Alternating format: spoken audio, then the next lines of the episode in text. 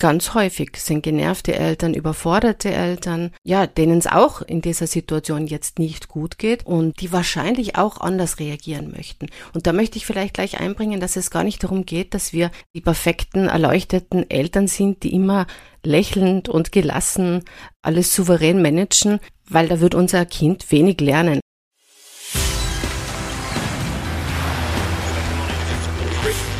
Gut zu wissen der Erklärpodcast der Tiroler Tageszeitung.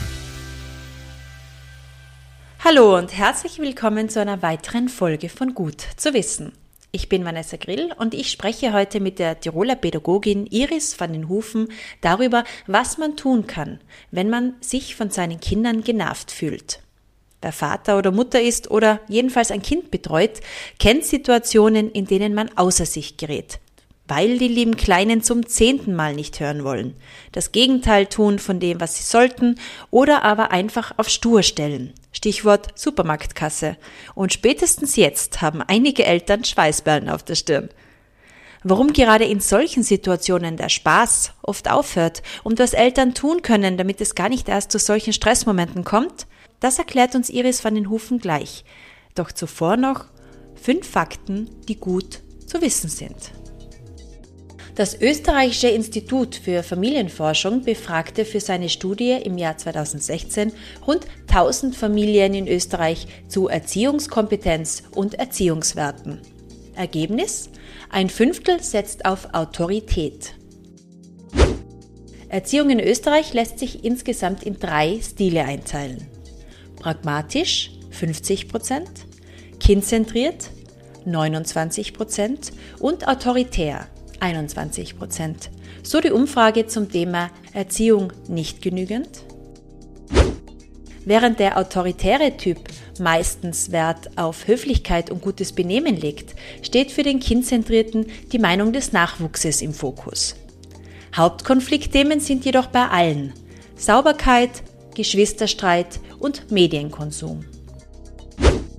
Knapp ein Drittel der Befragten bezweifelt, dass es gesetzlich verboten ist, dem Nachwuchs seelisches Leid durch Beschimpfungen oder Anschreien zuzufügen.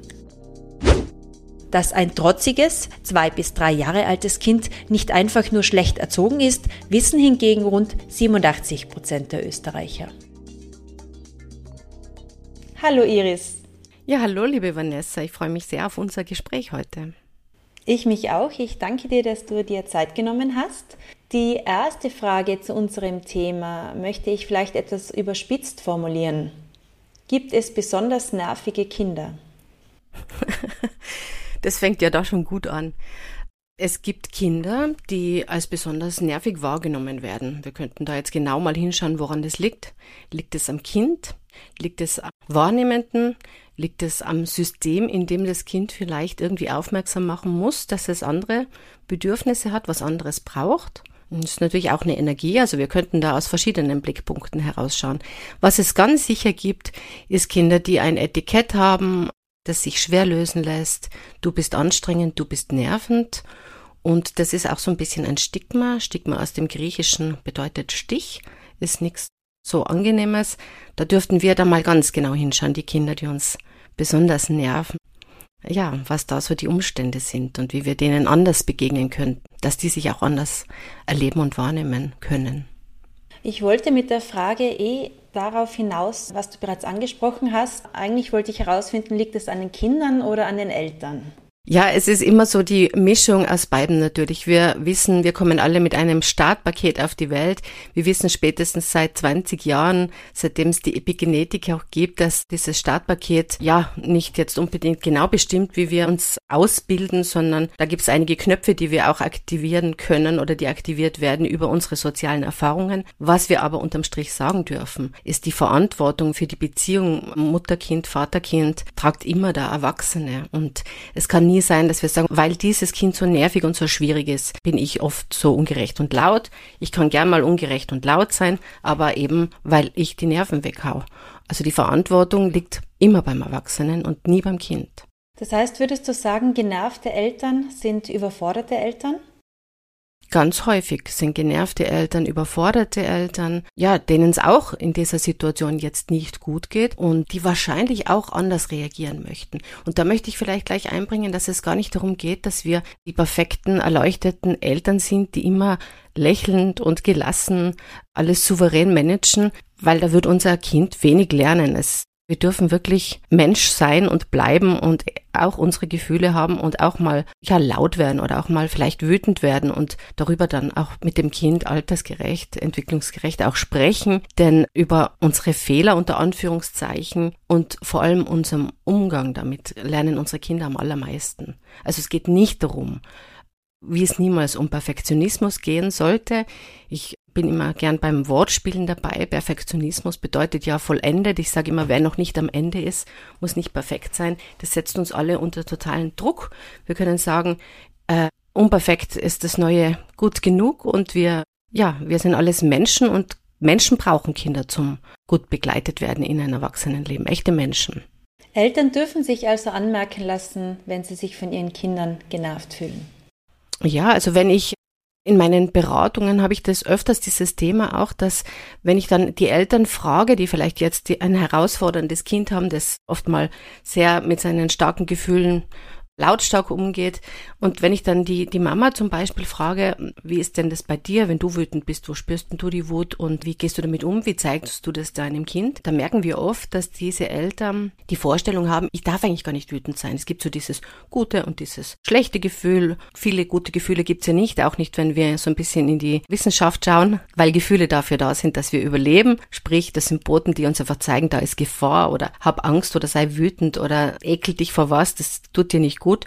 Und diese Gefühle, die sind alle wichtig und die dürfen auch da sein. Und auch bei uns Eltern dürfen diese Gefühle da sein. Wenn ich meinem Kind aber immer nur vorspiel, so diese perfekte pädagogische Rolle, ich bin erwachsen. Allein dieses Wort ist schon so schwierig, weil es impliziert, dass wir schon fertig und perfekt wären. Wir sind hoffentlich bis zum letzten Atemzug wachsende und lernen und entwickeln uns auch noch weiter. Wenn ich meinem Kind vorspiele, ich habe gar nicht solche Gefühle. Ich bin nicht wütend, wenn die Schwiegermama mich jetzt irgendwo ganz schief von der Seite anquatscht. Ich lächle alles weg. Was sollen Kinder dann lernen? Kinder lernen über Vorbild. Und wenn ich dann zum Beispiel in diesem Beispiel zu dieser Mama gesagt habe, und wenn du jetzt das Gefühl hast, vielleicht geht's mir gut, wenn ich jetzt mal ein Geschirr durchnehme, wenn es in der Küche ist und sag sage, weißt jetzt bin ich richtig wütend und jetzt schrei ich mal eine Wut da in dieses Geschirr durch, dann fragt sie mich ja, darf ich das? Dann ist die Frage, ja, wer stellt die Regeln auf? Wenn ich zu meinem Kind sage, du, wir sind jetzt beide wütend, da ist ganz viel Wut, was könnte uns gut tun?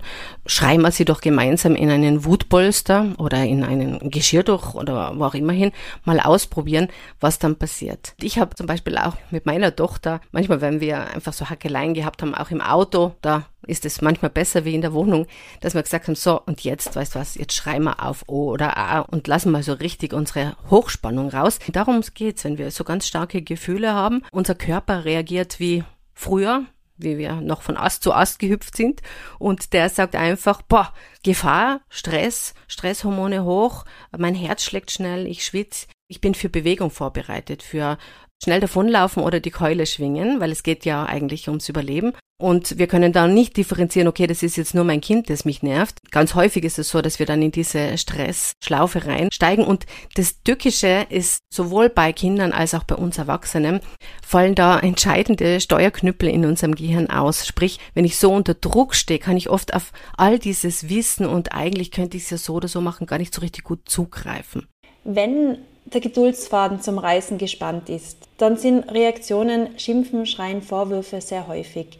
Was löst das denn beim Kind aus? Naja, also wenn wir uns jetzt mal in diese Sicht des Kindes begeben, also pauschal können wir ja eigentlich gar nichts sagen. Was löst das beim Kind aus? Es gibt ja nicht das Kind. Es gibt ganz viele verschiedene Kinder in ganz vielen verschiedenen Situationen. Und je nachdem, wie jetzt auch die Beziehung zu meinen äh, ja, Hauptbezugspersonen ist, wird es Verschiedenes auslösen. Mal so verallgemeinert würde ich mal sagen, es wird dem Kind zeigen, da ist jemand außer sich. Wenn wir natürlich dann schimpfen, dann ist ja dieser Vorwurf da schon drin und oft auch eine Drohung, also schon diese Botschaft, du bist schuld und du hast diese oder jene Strafe zu erwarten eigentlich. Erreiche ich damit immer das gewünschte Verhalten? Der Effekt wird äh, wahrscheinlich einer sein, dass das Kind entweder, je nachdem, wie oft es eben schon äh, die Erfahrung gemacht hat, die, die Mama oder der Papa werden laut, ich sehe das Gaumenzapferl tanzen und sie wechseln alle Farben, dann kann es sein, dass das für unser Kind wie so eine Art Liftmusik ist und das gar nicht mehr darauf reagiert. Es gibt auch diesen Ausdruck der gepanzerten Kinder, die da dann, das ist auch so ein Stück weit Selbstschutz, denn dieses Lautwerden ist ja eigentlich was ganz Tolles, womit uns die Natur ausgerüstet hat, denn es ist ein Alarmzeichen und eigentlich sollte unser Kind darauf reagieren. Wenn es natürlich dauerhaft Alarm von wichtigen Menschen stattfindet, dann werde ich das irgendwann mal nicht mehr verknüpfen mit, jetzt muss ich aufpassen, sondern da werde ich mich eher davor schützen, denn da ist ja keine Gefahr. Die Gefahr ist dann eher der, der Bezugsmensch. Und wenn ich das also ganz häufig praktisch wir kennen das, braucht man auf dem Spielplatz schauen, wo wir das Gefühl haben, das Kind wird gar nicht einmal einmal normal angesprochen, das wird gleich schon aus der Vorstellung der Eltern, das horcht sowieso nicht, da muss sie ganz laut hinschreien, angesprochen, die hören dann oft gar nicht. Und da ist der Leidensdruck oft auf beiden Seiten hoch. Es kann aber natürlich auch sein, dass das Kind dann so verschreckt ist und sich denkt, hm, Gefahr. Und dann schon entspricht aufhört mit dem, was es macht. Und wenn das eben immer nur über diese Schiene, ich zeig dir, wenn du nicht so funktionierst, wie ich das möchte, musst du Angst haben, läuft, dann wird unser Kind auch was lernen. Das wird nämlich lernen, wenn ich mich durchsetzen will, dann muss ich Angst und Schrecken verbreiten. Und das wird dann schon wahrscheinlich seine weiteren Kreise so ziehen, wenn es jetzt immer so ist, wenn es so ein Schema ist. Wenn ich einmal laut wäre, dann wird nichts dabei passieren. Aber wenn es nur darauf ausläuft, dass ich das Kind praktisch niederbrüll, bis es macht, was ich möchte, dann ist das natürlich äh, suboptimal. Wichtig, eigentlich möchten wir ja, dass unser Kind versteht, okay, die Mama muss jetzt zum Beispiel telefonieren und jetzt muss ich gerade mal ein paar Minuten leise sein. Und da müssen wir auch wieder hinschauen, ist das Kind überhaupt schon in der Lage? Wie alt ist denn das Kind überhaupt? Und wie lange muss es denn überhaupt warten? Wie sind auch die Voraussetzungen? Ist es vielleicht den ganzen Tag schon schon unter Verschluss und kann sich nicht bewegen. Also da gibt's ganz viel, wo wir hinschauen müssten. Wie können wir auch das Kind überhaupt befähigen, dass es die Möglichkeit hat, diesen Anforderungen ein Stück weit zu entsprechen und meinen Bedürfnissen, das sind nämlich meine Bedürfnisse, da jetzt zu begegnen. Und das impliziert auch, dass ich die Bedürfnisse des Kindes erkenne, auch hinter seinem Verhalten. Wie können Eltern denn die emotionalen Bedürfnisse ihrer Kinder besser verstehen und darauf reagieren, um eben unerwünschtes Verhalten zu reduzieren? Ja, also da hilft natürlich ganz viel Entwicklungswissen. Also ich bin ja viel in der Elternbildung und in der elementarpädagogischen Fortbildung tätig. Ganz viel bei Kindern, ja, das ist uns gar nicht bewusst, was ich eigentlich dramatisch finde, denn es ist ja ganz ein wesentlicher Bestandteil unseres Lebens, wenn da jetzt ein Baby auf die Welt kommt. Ich finde, es wäre so wichtig, dass wir alle wissen, was geht denn da so ab in dieser Entwicklung und was können Kinder denn auch kognitiv, sozial, emotional überhaupt schon bewältigen. Oft wird von Zweijährigen erwartet, dass die lächelnd souverän teilen, wenn wir, wenn wir wissen, dass die noch gar nicht in, ja, fähig sind von ihrer Gehirnausreifung her und auch von den sozialen Erfahrungen her, die sie gemacht haben, die sie brauchen, um diese Verknüpfungen herzustellen, dass sie noch gar nicht fähig sind, aus der Sichtweise eines anderen etwas zu betrachten, also in der Fachliteratur nennt sich das Mentalisieren, dann wird mir schon klar, dass ich das nicht jetzt voraussetzen kann. Ich kann es begleiten, dass es mal in die Richtung geht, dass wir Werte leben, dass es anderen auch gut geht und dass wir darum vielleicht etwas abgeben. Das ist aber ein, kein Knopfdruck, sondern das ist ein Prozess. Und so gibt's ganz viel. Auch Oft fühlen sich Eltern oder auch pädagogische Fachkräfte provoziert von Kindern in einem Alter, die noch gar nicht das kognitiv leisten können. Das ist nämlich eine Leistung, dass ich mir denke, bah, die Vanessa, die wird sich ärgern, wenn ich jetzt was auch immer mache und ich möchte die Vanessa ärgern, also mache ich das jetzt. Da muss ich mich erstmal in dich hineindenken, Vanessa. Und das können Kinder mit zwei ganz sicher nicht und oft mit drei noch nicht. Das wird ja gerade von den Großeltern oft schon Säuglingen unterstellt, dass sie nur schreien, um eben Aufmerksamkeit zu bekommen. Das ist ja ganz gängig gewesen, dieser Glaube.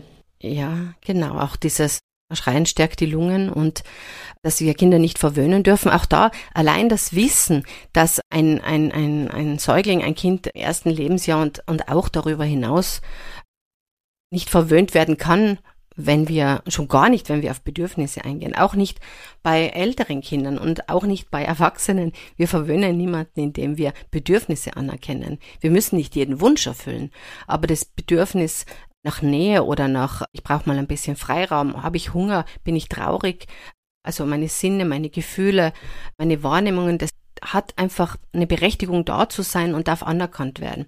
Und da verwöhne ich niemanden. Eigentlich ist unser, unser Thema heute immer gefasst in diesem, es gibt so viele Bedürfnisse in einer Familie, verschiedene, die alle unter einen Hut gesteckt gehören. Und dieser Hut, der muss ganz nett was aushalten, denn da sind je nach Entwicklung vom Kind, auch nach Persönlichkeit vom Kind, ganz viele kindliche Bedürfnisse. Eben jetzt gerade in diesem Beispiel, ich brauche auch vielleicht die Nähe von der, von der Mama oder vom Papa am Abend.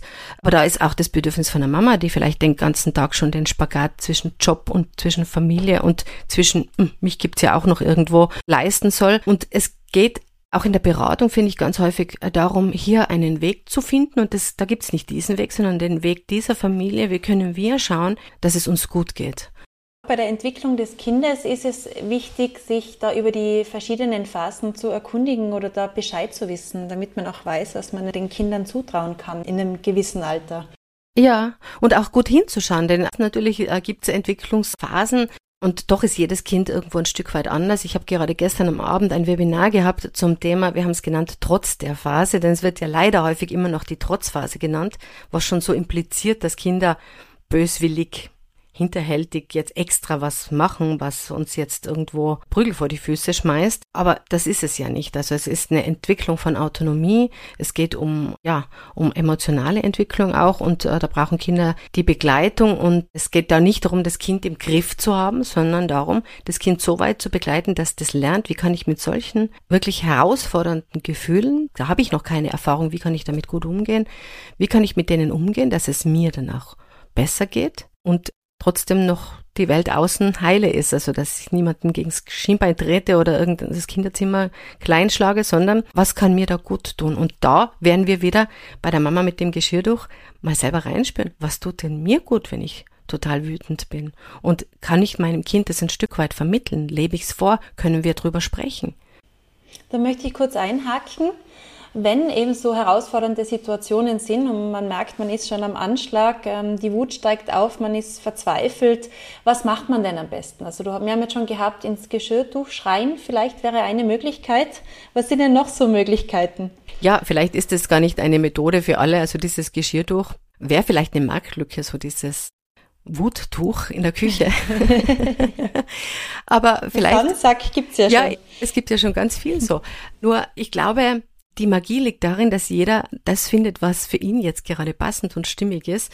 Und wenn ich jetzt in der Situation bin und ich spüre schon, boah, jetzt kocht's hoch, dann bin ich dann darf ich mir schon zweimal auf die Schulter küssen, weil dann bin ich eh schon ein Experte meiner Gefühle. Ich spüre ja schon, da kommt was hoch. Also Menschen mit, mit Problemen mit der Impulskontrolle, die haben dann häufig, dass, dass sie von 0 auf 100 kommen, ohne dass sie es überhaupt merken, was da abgeht.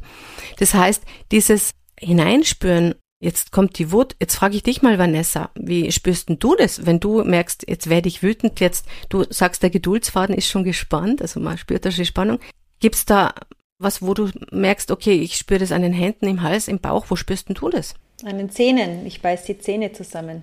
Ah, wie spannend. Also ich habe die Frage schon oft gestellt. Die Antwort war noch nie dabei. Und das ist ganz sicher, so viele haben ja sogar dieses Zähneknirschen im Schlaf, diese Anspannung. Also das ist ein wunderschönes Beispiel, dass wir da alle so verschieden sind. Und es lohnt sich auf alle Fälle, sich da auch mal zu beobachten, wo spüre ich's denn? Also bei mir wird's einfach, ich merke, mein Blick wird eng, ich, was, was nicht unbedingt zur Entspannung beiträgt, wenn ich das Gefühl habe, ich habe nur mehr diesen Fokusblick. Und bei jedem ist es ein Stück weit anders. Also wenn ich das schon mal merke, ist es gut, weil dann merke ich schon, da kommt was.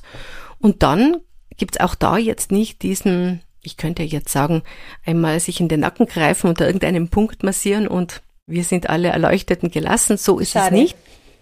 Ja, leider. Oder vielleicht auch gut, weil es wäre ja ganz schlimm, wenn das so wäre. Also da wäre ja alles Menschliche gar nicht mehr vorhanden. Es ist einfach gut herauszufinden, sich da auf eine ganz spannende Reise zu begeben. Was tut mir denn gut, dass ich merke, da komme ich runter? Also wenn wir wissen, was da körperlich abgeht mit all den Stresshormonen, dann impliziert das schon ein bisschen, dass vielleicht Bewegung gut tun kann. Äh, also dass ich singe oder tanze oder auch klatsch, was auch immer. Aber wir befinden uns da ja immer noch in einer Situation, wo das Kind irgendetwas macht, das es nicht machen sollte oder nerv, äh, eben nervt. Genau. Ja. Und äh, du meinst, und dann soll ich singen? Wenn du jetzt singst, dann wird wahrscheinlich nichts dran ändern, dass das Kind jetzt das macht, was dich nervt. Du könntest zum Beispiel sagen, weißt was, ich bin jetzt so unter Stress, ich singe jetzt mein Wutlied und dann überlegen wir gemeinsam. Was ich auf alle Fälle raten würde, ist, also ich finde es sehr hilfreich, mit dem Atem zu arbeiten. Aber ich habe auch Eltern kennengelernt, die das total stresst. Also jeder muss da ein bisschen was für sich finden. Mhm. Der Atem hat diesen Vorteil, er ist nicht umsonst eigentlich Kern von fast jeder Meditation, dass das so ziemlich das Einzige ist aus unserem autonomen Nervensystem, das eigentlich automatisch abläuft, weil wir beide schnaufen ja jetzt, ohne dass wir uns ständig sagen, atmen, atmen. Mhm. Sonst wenn wir jetzt, würden wir diese Podcast-Folge nicht lebend beenden. Das geht automatisch. Und wenn ich jetzt gestresst bin, dann geht das auch automatisch, dass ich viel hektischer atme und viel schneller atme und meinem Körper damit auch sage, hey, Gefahr, Gefahr, du schnaufst schon ganz wild und wir kurbeln dann die Stresshormone noch weiter rauf. Aber wenn ich ganz, da ganz bewusst einsetzen kann und beim Atmen kann ich es machen, bei meinem Herzschlag kann ich nicht sagen, jetzt schlag mal langsamer oder, oder schwitz mal weniger, kann ich da mal runterfahren und lehne mich da immer gern bei Thich Nhat Hanh an, ein vietnamesischer Mönch, der vor gar nicht langer Zeit verstorben ist, der dieses Ali geprägt hat. Das gebe ich auch gern meinen Trainerinnen in der Ausbildung oft mit bei Lampenfieber. Also dieses, das geht in Sekunden und das ist was, was ich, wenn ich das jeden Tag ein bisschen einbaue, wirklich ja, inkorporieren kann, dass ich einfach, also das A steht für Atmen, dass ich jetzt merke, okay, jetzt bin ich angespannt, jetzt atme ich mal. Und beim Atmen ist das Ausatmen, wenn ich mich entspannen möchte, oft das Entspannende. Also mein Hund zum Beispiel, es ist halt ein Podcast, sonst wird man ihn da liegen sehen, der schlaft ganz gemütlich hier. Der hat das voll drauf, wenn der gestresst ist, macht er einen tiefen Seufzer, so und schmeißt sich auf den Boden und schläft. Denk mir oft, ich würde mir gern was abkupfern davon. Also dieses Einatmen und dann mal so richtig so ausatmen. Das L steht für Lächeln, atmen, lächeln, also dieses auch nach innen lächeln, hm, mal denken, okay, ich bin jetzt da bei mir. Also wir sind ja außer uns, wir sollten wieder innehalten, wir verlieren die Fassung, den Rahmen, das heißt, wir sollten wieder zu uns kommen, ganz bei mir, atmen, lächeln, innehalten, mal kurz spüren, wo stehe ich, spüre ich den Boden, einfach mal so runterkommen aus diesem, in unserem Großhirn geht jetzt da genau diese Mühle los, die sagt, schon wieder macht's das, ich habe schon tausendmal gesagt, das regt mich so auf. Damit kurbeln wir die Stressproduktion an und mit diesem im Hier und Jetzt sein, mich spüren, atmen, ruhig atmen, kann ich schauen, dass ich mal zumindest, wie Viktor Frankl das so schön gesagt hat, er hat gesagt, es gibt eben immer einen Reiz und eine Reaktion und dazwischen einen Raum und den kann ich dehnen. Weil wenn ich sofort reagiere, dann ist da kein Raum, da ist da der Reiz, das Kind nervt mich und sofort meine Reaktion, ich schimpfe, ich schreie. Und wenn ich aber eine Möglichkeit finde, und bei mir ist jetzt das vielleicht der Atem, das funktioniert oft, auch nicht immer. Also ich verliere auch noch oft genug die Fassung.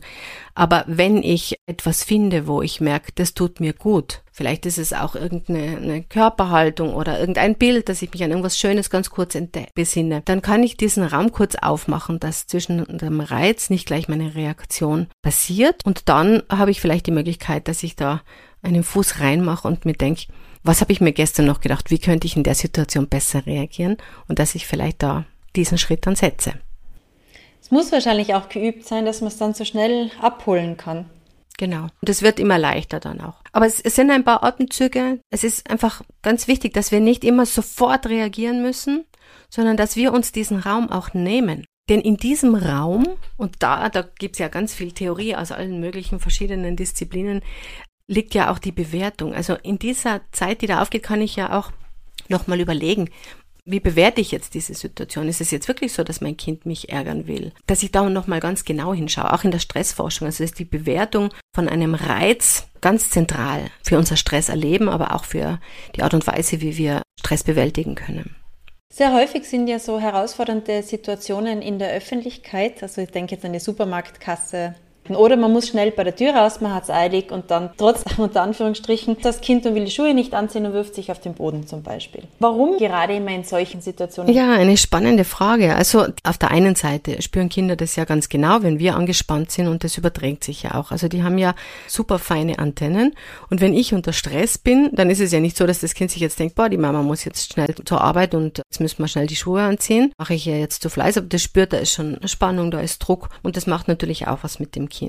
Und bei diesen Klassikern zum Einkaufen gehen, also da habe ich selbst Erinnerungen dazu. Auch ganz spannend, wie das Umfeld damit umgeht. Entsteht ein Feuer und dann kommen ein paar und leeren ein paar Kanister Benzin drauf, indem sie dann noch nette Bemerkungen machen. Ich empfehle in solchen Situationen das wirklich als, als ein Lerngeschenk für uns alle anzusehen. Es klingt jetzt ein bisschen hochgesteckt, aber in so einer Situation befinden sich fast alle Eltern irgendwann mal, nicht alle, aber sehr viele. Wie kann ich es in der Situation einfach schaffen, dass ich bei mir bleiben kann, dass ich ruhig bleiben kann, dass ich einfach Halt geben kann auch, dass ich nicht das Gefühl habe, wow, was denken sich jetzt andere? Ich bin jetzt ganz bei mir und auch bei meinem Kind und wie kann ich das jetzt gut begleiten, dass das von seinem hohen Stresslevel da jetzt auch wieder runterkommt. Und auch das ist ganz verschieden, war gestern auch bei uns beim Webinar ein Thema. Manche Kinder, denen hilft es, wenn man sie dann einfach umarmt und die spüren einfach so, war da ist jetzt jemand, der hält mich und für manche ist das ganz schlimm dann noch. Also auch mal ausprobieren, was kann da helfen. Die Zeit spielt uns da oft entgegen, dass wenn wir da ein bisschen ruhig sein können, dass das dann schon abebbt. Aus eigener Erfahrung kann ich sagen, also auf das Kind einreden hilft da wenig in solchen Situationen auf Kinder einreden, die, das, die sind da nicht mehr auf Empfang. Das können wir später am Abend in einer wohlwollenden und gemütlichen Art und Weise besprechen, indem wir sagen, boah, heute, also ohne Vorwurf, wie hat sich das angefühlt? So wie ich dich jetzt gefragt habe, Vanessa, als altersgerecht, wie kann das Kind vielleicht sagen, wie war denn das, diese Wut? Also es gibt auch eine ganz spannende Studie, die zeigt, wenn wir Gefühle in Worte fassen, dass das wie eine Art Amygdala-Bremse ist. Die Amygdala ist so unser Alarmsystem im Gehirn, die sagt, ah, Achtung, Achtung, schnell reagieren, da ist Gefahr. Und da gibt es eben eine Studie, wo man untersucht hat, wenn man erwachsene Menschen in den MRD legt und die sehen Bilder von wütenden, traurigen Gesichtern, also starke Emotionen, dann springt die Amygdala im Gehirn an und, und macht eben auf Hochtouren, schickt sie all ihre Botenstoffe los und leitet es eben eines der Stressprozesse ins Gange geht. Und wenn aber bei diesen Bildern dann das Gefühl darunter steht, da steht dann eben wütend unter dem wütenden Gesicht von einem Mann oder traurig, dann ist es ganz spannend, dass die Amygdala da eben runterkommt und der präfrontale Kortex, das ist das, wo wir uns jetzt in Ruhe überlegen könnten, wie kann man denn gut reagieren, wo man eine Handlung planen kann, wo wir uns selber reflektieren und uns selber beobachten können. Das wird aktiviert, weil das Gefühl greifbar wird, in Worte gefasst genutzt wird. Und dahin soll auch der Weg führen, dass wir Kinder dahin begleiten, in, eben gerade in solchen Situationen, dass die nicht jetzt über Knopfdruck, wieder einmal funktioniert es nicht über Knopfdruck, sondern über einen Prozess, über die Begleitung, dass wir diese Gefühle aussprechen können, dass wir sagen können, da ist Wut, da ist Trauer, ist da Angst wie fühlt sich das an? Also, dass wir Worte finden, dass man sie zeichnet oder wenn du sie angreifen könntest, wäre die hart, wäre die spitz, wäre die eckig, wie wird die riechen? Wird die riechen wie ein faules Ei oder wie der Essigreiniger? Welches Geräusch wäre die Wut? Also dieses Gefühl einfach sicht- und greifbar machen, weil das unsere Kinder ja überrollt. Und in dem Moment, wo die so, genau, die wissen es ja nicht. Mhm. Auf das Warum finden sie nämlich keine Antwort. Genau. Also warum hast du das gemacht? Das, das können wir echt knicken. Kein Kind weiß das Warum, sondern wie hat sich's angefühlt und was hätte dir denn gut getan? Was hätte dir denn helfen können? Und das können wir mit, es gibt viel, so viele nette Bücher mit, die einfach dieses Thema Gefühle, emotionale Kompetenz aufgreifen, dass wir das ganz gemütlich beim Abendritual einfach einfließen lassen. Und es ist eben, wie gesagt, kein Zeichen, dass mein Kind jetzt ein wie wir es oft in den Medien hören, kleiner Tyrann wird oder dass ich vielleicht mit einer Erziehung, die sich schon an Bedürfnissen orientiert, doch falsch liege, wie vielleicht die Freundin, die Nachbarin und die Schwiegermama sagen, sondern es ist ein Zeichen, dass mein Kind an seinem wichtigen Meilenstein passiert hat und jetzt in die emotionale Entwicklung einsteigt. Und so wie es vor vielleicht einem Jahr laufen gelernt hat, und immer wieder auf die Nase gefallen ist, ist es jetzt das Lernen im Umgang mit herausfordernden Gefühlen. Und da gibt es einfach emotionale Ausrutscher. Und die gehören dazu zum Laufen lernen. Und so gehören die auch begleitet. Wie gelingt es denn, einen Konflikt mit dem Kind gar nicht erst so weit kommen zu lassen, dass die Situation eskaliert? Ja, also da müssten wir dann mal einen Überblick praktisch uns schaffen. Ich finde das immer ganz wichtig, auch in den Beratungen. Zum einen können wir, wie wir das jetzt gemacht haben, so ganz nach hingehen mit der Lupe und auf die Situation schauen. Was tät mir gut? Jetzt dieses Atmen. Also so ins ganz Kleine und Feine schauen. Also aus der systemischen Sicht ist das ja auch allein mein Blick, was der bewirken kann oder die Art und Weise, ob ich jetzt tief schnaufe oder nicht. Das ist was, wo ganz viel verschiedene Sachen damit zusammenhängen und sich auch verändern. Das wäre so dieser Blick aufs ins Kleine. Und dann ist es eben so ein bisschen aus diesem supervisorischen Gedanken gut, ganz gut, wenn wir uns vorstellen, das ist wie bei einem Fußballspiel und wir gehen aus diesem Spiel raus und setzen uns auf die Tribüne und schauen mal von oben rauf und überlegen uns, ganz häufig sind diese Konflikte ja, also schaut, immer wieder die gleichen. Mhm. Und dass wir da mal gut hinschauen, was kann denn da jetzt ganz unparteiisch von oben geschaut, vielleicht die Grenze sein, denn Konflikte sind im Prinzip das Sichtbarwerden einer Grenze, die überschritten wird, entweder meine oder deine Grenze. Welche Grenze wird da von wem von uns überschritten, dass es jetzt knallt sozusagen, dass es laut und ungut wird? Und welches Bedürfnis wird hier nicht gesehen? Und bei vielen Sachen kann ich da dann auch das strukturieren, dass, dass ich das zumindest ein Stück weit entschärft. Gerade wenn du jetzt den Supermarkt ansprichst. Ich kann vielleicht versuchen, in, in diesen Wochen und Monaten, wo das ganz stark ist, es mir auch mal leichter zu machen.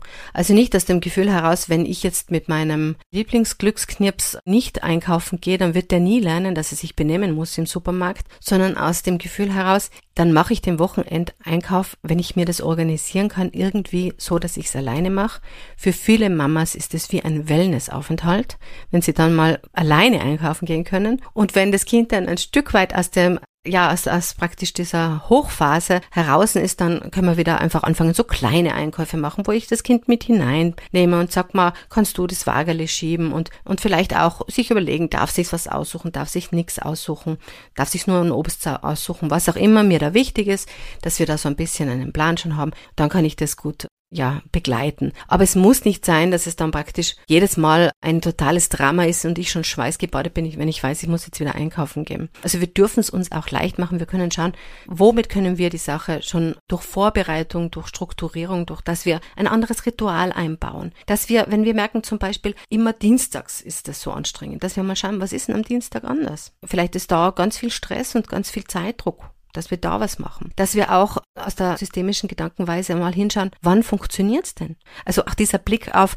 es gibt ja auch Situationen, wo das gut läuft. Was ist da anders? Was kann ich da heraus mir mitnehmen? Und das wäre vielleicht wirklich was, was ich auch noch extra dazu sagen möchte. Wir haben ja häufig, nicht nur bei unserem Gespräch heute, sondern das ist wirklich, das erlebe ich immer und fortwährend, den Fokus nur auf was nicht gut läuft. Und wenn wir wissen, dass unser, was, worauf wir jetzt unsere Achtsamkeit sehr setzen, dass das so eine Art Spezialdünger ist, dann düngen wir meistens eben so schwieriges Verhalten. Und oft müssen wir darauf natürlich eingehen und können es nicht nur ignorieren. Aber manchmal hilft auch das, dass ich mache, mache es nicht mit Aufmerksamkeit jetzt noch extra düngen. Mhm. Und ganz häufig ist es wichtig, dass ich mir vielleicht am Abend beim Einschlafen denke, und was ist heute gut gelaufen? Ich lege mal den Fokus darauf und ich zeige meinem Kind auch, dass ich sehe, aber das heute war so fein bei der Oma, wie du da, keine Ahnung, was freundlich was gemacht hast, ohne jetzt manipulativ sein zu wollen. Wir wollen alle nicht nur Kinder, auch Erwachsene bedeutsam sein und selbstwirksam unser Leben. Und wenn wir dem Kind zeigen, ich sehe auch das Gute und äh, was, was gut klappt und auch wenn es nicht klappt, ich sehe das, dass du dich bemüht hast oder dass du es wolltest, dann ist das eine, eine unglaubliche Energie, die wir da hineingeben können. Da kann was Schönes draus wachsen. Wir haben davor schon darüber gesprochen, dass Bestrafung meistens nicht zum Ziel führt oder sie führt aus den falschen Gründen zum Ziel. Ähm, wie sieht es denn umgekehrt mit Belohnung aus, mit der versprochenen Belohnung für gewünschtes Verhalten? Ja, also es ist beides manipulativ. Die Belohnung ist eigentlich auch eine, ja, eine Strafe nur eben rückwärts aufgezogen. Es geht bei beiden darum, dass wir das Verhalten in eine Art und Weise beeinflussen möchten, was ja manchmal wichtig ist. Aber es wäre richtiger, da zu arbeiten mit Werten. Was ist uns wirklich wichtig? Warum auch, dass uns das bewusst ist, was ist uns wichtig und welche Regeln ergeben sich aus diesen Werten. Und äh, damit, das sind dann authentische Regeln, können Kinder in der Regel viel besser, wie man macht das so und wir machen das so. Zur Strafe sei gesagt, also die Strafe hat ja immer was mit zum einen ist da ein Adultismus immer drin, also eine Art Diskriminierung ein, von, von, ja, von Menschen, die eine andere Zeit an Lebenstagen haben, also die jünger sind oder auch älter sind. Also bei Adultismus geht es einfach darum, Jüngere zu diskriminieren und ein Machtverhältnis ja ganz negativ auszunutzen. Es ist aber nicht so, dass wir deswegen sagen müssen, äh, dürfen keine Konsequenzen erleben. Und dieses Wort der Konsequenz ist so ein gefährliches auch, weil es ganz häufig synonym zur Strafe genommen wird. Strafe hat auch oft was mit mit Rache, das wird dir noch leid und du wirst schon sehen, wer der Stärkere ist, zu tun. Eine Konsequenz aus dem lateinischen Folge, die, ja, oft wird sie so verkleidet und sagt, ja, Konsequenzen sind wichtig.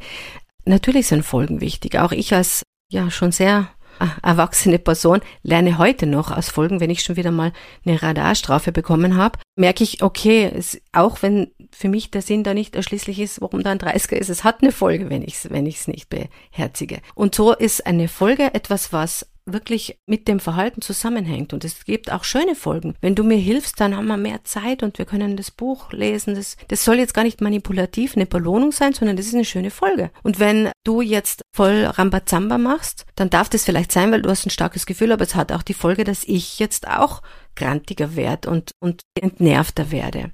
Also es ist wichtig, dass wir die Folgen nicht enthebeln. Wenn mein Kind ein Schulkind ist, das schon mit Zeit umgehen kann, auch da überfordern wir Kinder ganz oft, also in ihrer Entwicklung des Zeitgefühls, dann wird es eine Folge sein, wenn ich immer trödel und zu spät in die Schule komme, dass ja, die Mama mich bringt und schimpft. Häufig ist das die Folge. Da lernen Kinder auch. Ich komme zwar laut, aber gemütlicher und schneller in die Schule. Es kann aber auch eine Folge sein, dass sich das echt blöd anfühlt beim dritten Mal wenn ich zu spät komme. Und die Frage ist, was, was lerne ich? Also Folgen, finde ich, sind wichtig. Und ich habe ja auch in meinem Podcast eine Folge, die habe ich aufgenommen zum Thema konsequent sein, Fragezeichen. Es geht auch nicht, weil wir immer so Angst davor haben, wenn ich einmal Nein sage und dann Ja, dann ist das ganz schlimm. Wichtig ist, dass wir uns vorher überlegen, ist Nein wirklich Nein, dann sollten wir dabei bleiben. Aber wenn ich mal merke, hey, das war jetzt doch vielleicht gar nicht richtig und mit meinem Kind drüber rede, dann ist das sicher wichtig und richtig dass ich da auch vielleicht mal was revidieren kann und darf, ohne dass ich gleich Angst haben muss, ich muss das jetzt durchziehen, weil ich habe einmal Nein gesagt. Das ist sogar was Tolles, wenn man sagen kann,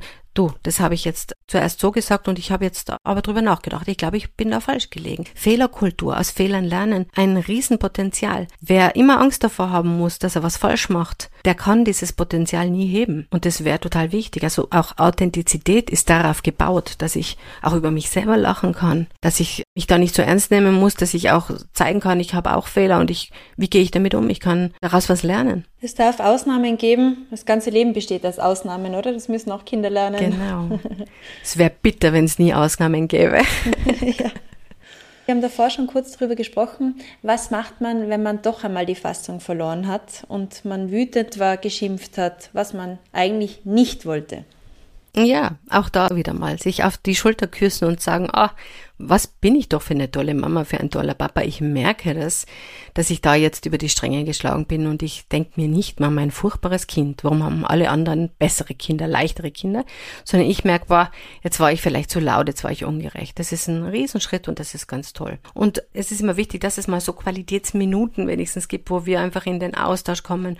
Wie geht's mir? Wie geht's dir? Und dass man das dann auch anspricht. Also Problem können wir ja auch übersetzen als Auflage.